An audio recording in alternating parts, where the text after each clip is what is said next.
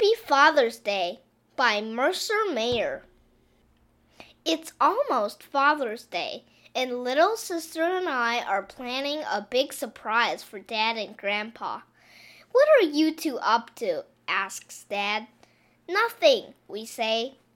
You have to be very careful to keep your Father's Day plans top secret, especially from your dad.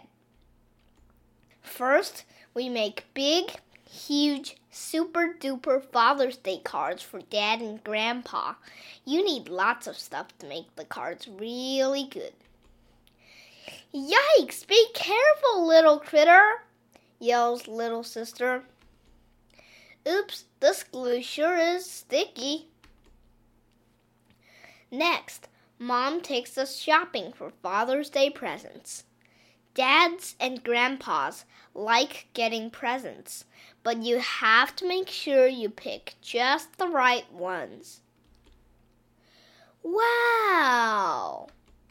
This is cool! Dad will love it! On Father's Day, little sister and I wake up really early so we can make a special Father's Day breakfast just for Dad. Uh oh! I clean up the mess. One, two, three.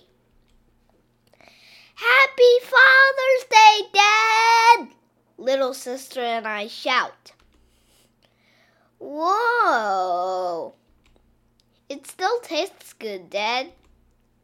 When Grandma and Grandpa come over, little sister and I put on a special Father's Day magic show. I will now pull a rabbit out of this hat. Oh, hello, mouse. Ladies and gentlemen, for my next trick, I will saw little sister in half. I say, ta da! Then little sister gives me a big drum roll. And finally, I will pull a quarter out of Grandpa's ear. I say, Ta da! I mean, flowers, I say. Then we have a big Father's Day lunch. Little sister and I give Dad and Grandpa the cards we made and the presents we bought. Happy Father's Day, Dad and Grandpa, we say.